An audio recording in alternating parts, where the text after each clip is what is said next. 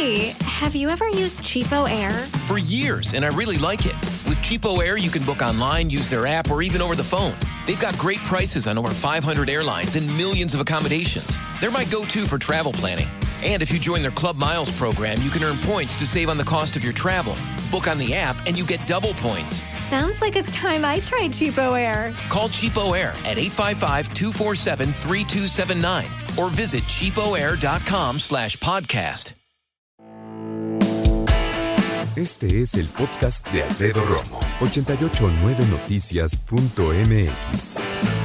Fíjate que Rafael Ojeda Flores, quien es especialista de la Facultad de Medicina Veterinaria y Zootecnia de la Universidad Nacional Autónoma de México, mejor conocida como la UNAM, destacó la importancia de dejar de estigmatizar a los murciélagos y de no culparlos por actual crisis sanitaria.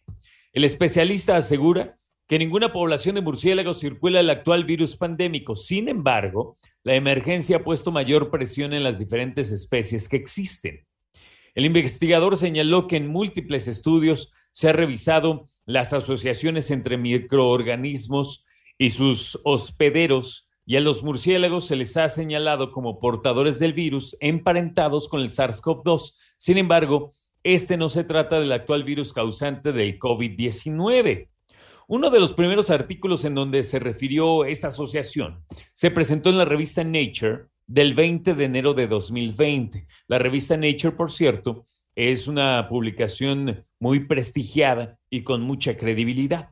Bueno, cuando no se llamaba ni siquiera SARS-CoV-2 este virus, pues solo se le nombraba coronavirus 19, ¿te acuerdas? Bueno, en el cual se indicó en este artículo la estrecha relación filogenética entre el coronavirus adaptado al ser humano y algunos virus detectados en murciélagos chinos en años anteriores. Al respecto, el investigador de la UNAM dice que la mediatización negativa de la relación de estos mamíferos con el coronavirus, en particular con el SARS-CoV-2, ha afectado la percepción sobre estos animalitos, ya que han sido víctimas de rechazo, temor, miedo y han recibido agresiones en sus refugios de diversas partes del planeta. ¿Quién tuvo la culpa? Y otros dicen bien ignorantes, no, que los murciélagos, y ahí van todo el mundo a las cuevas a molestarlos, ¿no? Bueno, el especialista de la UNAM aseguró que la ignorancia de las personas y el miedo han nublado lo que dice la ciencia, pues mencionó que el incremento en el tráfico de especies silvestres para consumo humano pudo ser el impulso que necesitaba el SARS-CoV-2 para llegar al individuo. Déjame repetirte esta parte porque es muy importante. El uh, especialista de la UNAM dice que el incremento en el tráfico de especies silvestres para consumo humano pudo ser el impulso que necesitaba el SARS-CoV-2 para llegar a, nosotros los seres humanos. Dicho de otra manera, puede que no haya sido el murciélago, sino la cantidad de animales que se consumen en Asia y que no se consumen en ningún otro lado y que han hecho que llegue este virus a los seres humanos a través del consumo de animales silvestres o de especies eh, muy específicas que sirven como platillos suculentos en Asia, raros, y que así llega al ser humano. ¿No te pasa que cuando alguien viaja a diferentes partes de la República o de otro planeta, de otro país, perdóname, de planeta, de repente llegan y dicen, no, yo probé cocodrilo, no por decirte algo, no, yo comí antílope, no, yo comí, este, no sé, este, rana, no, yo comí armadillo, yo comí, y eso es a lo que se refiere el investigador que hay personas que prueban animales que no son de consumo humano en general y que hace que lleguen diferentes virus a nuestro organismo por consumirlos.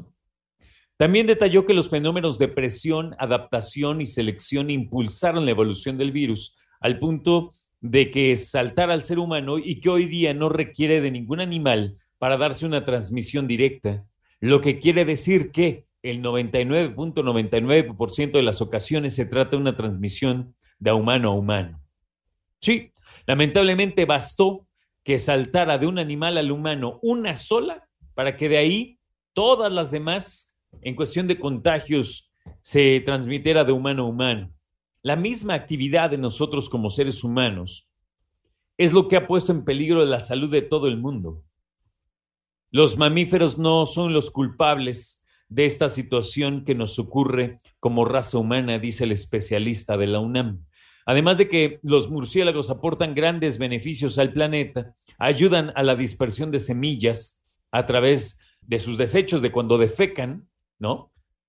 Van tirando las semillas, la polinización, la regulación de las placas de insectos, la regeneración de los bosques y además información que puede aprovecharse en bioingeniería, dicen, el desarrollo de nuevas tecnologías y de nuevas medicinas. ¿Dónde viven en México? Bueno, pues es una buena pregunta. Que yo sepa, se encuentran en zonas tropicales de la República Mexicana, principalmente cerca de costas, principalmente se encuentran en eh, Oaxaca y Chiapas, aunque dicen por acá que viven en diferentes partes de la República Mexicana. Entonces, ya sabemos que puedes encontrar murciélagos en gran parte de, de México y que, bueno, al fin y al cabo, ya escuchamos, según el especialista de la UNAM, pues viven por todos lados y hay diferentes tipos, diferentes especies de murciélagos. Y en México dicen que podría llegar a ser cierto de 140 especies de murciélagos de los que viven en la República Mexicana. Son mamíferos y son los únicos mamíferos que realmente vuelan. Son una especie verdaderamente mística los murciélagos. Escucha a Alfredo Romo donde quieras, cuando quieras. El podcast de Alfredo Romo en 889noticias.mx.